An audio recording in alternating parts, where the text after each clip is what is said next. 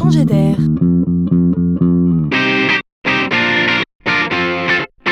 C'est la chronique de Laurent Collen. 1000 années.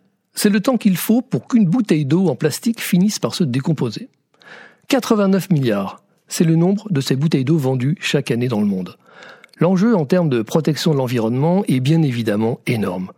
Et puis il y a comme une lourde anomalie quand on compare la banalité du geste qui consiste à boire une bouteille d'eau à son impact écologique, à savoir qu'il faudra mille ans pour que ce geste anodin soit effacé. Alors pour ma part, je n'ai pas la solution. Et le jeune étudiant designer islandais Harry Johnson non plus, ou disons pas encore, mais lui en revanche, il y travaille ardemment il a inventé une bouteille biodégradable entièrement produite à partir d'une poudre dérivée d'algues. Cette bouteille, 100% naturelle, donc biodégradable, est un peu particulière. Imaginez une bouteille qui a bien une forme de bouteille tant qu'il y a de l'eau dedans. Dès que la bouteille se vide, les parois s'affaissent et la décomposition commence. C'est donc l'eau qui fait la bouteille. Génial, non?